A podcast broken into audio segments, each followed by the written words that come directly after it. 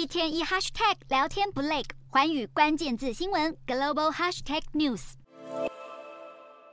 波兰电影《绿色边境》五日在威尼斯影展举行首映，描述来自叙利亚和阿富汗的难民想要逃往欧洲，却被卡在波兰边境的故事。不过，这些场景并不只是存在于虚拟的电影画面当中，而是正血淋淋的在现实生活中上演着。最新统计数据显示，今年上半有超过五十万人向欧盟、挪威还有瑞士申请庇护，是二零一六年叙利亚爆发难民潮以来最高。这当中还不包含因为乌俄战争而移居到欧洲的乌克兰难民，像是位在意大利外海的离岛拉姆培杜萨，每天都有几十名甚至几百名的难民乘船抵达当地。英国政府也指出，国内庇护申请的数量达到近二十年的高峰。过去一年内，有大约七万八千名非法入境的移民向政府提出庇护申请，与前一年相比暴增两成。另外，还有十多万人正在等待申请结果，使得相关部门倍感压力。不过，这些蜂拥而至的难民在旅途过程中遇到的险境，更是令人难以想象。欧盟表示，目前叙利亚人依旧是到欧洲寻求庇护的最大宗，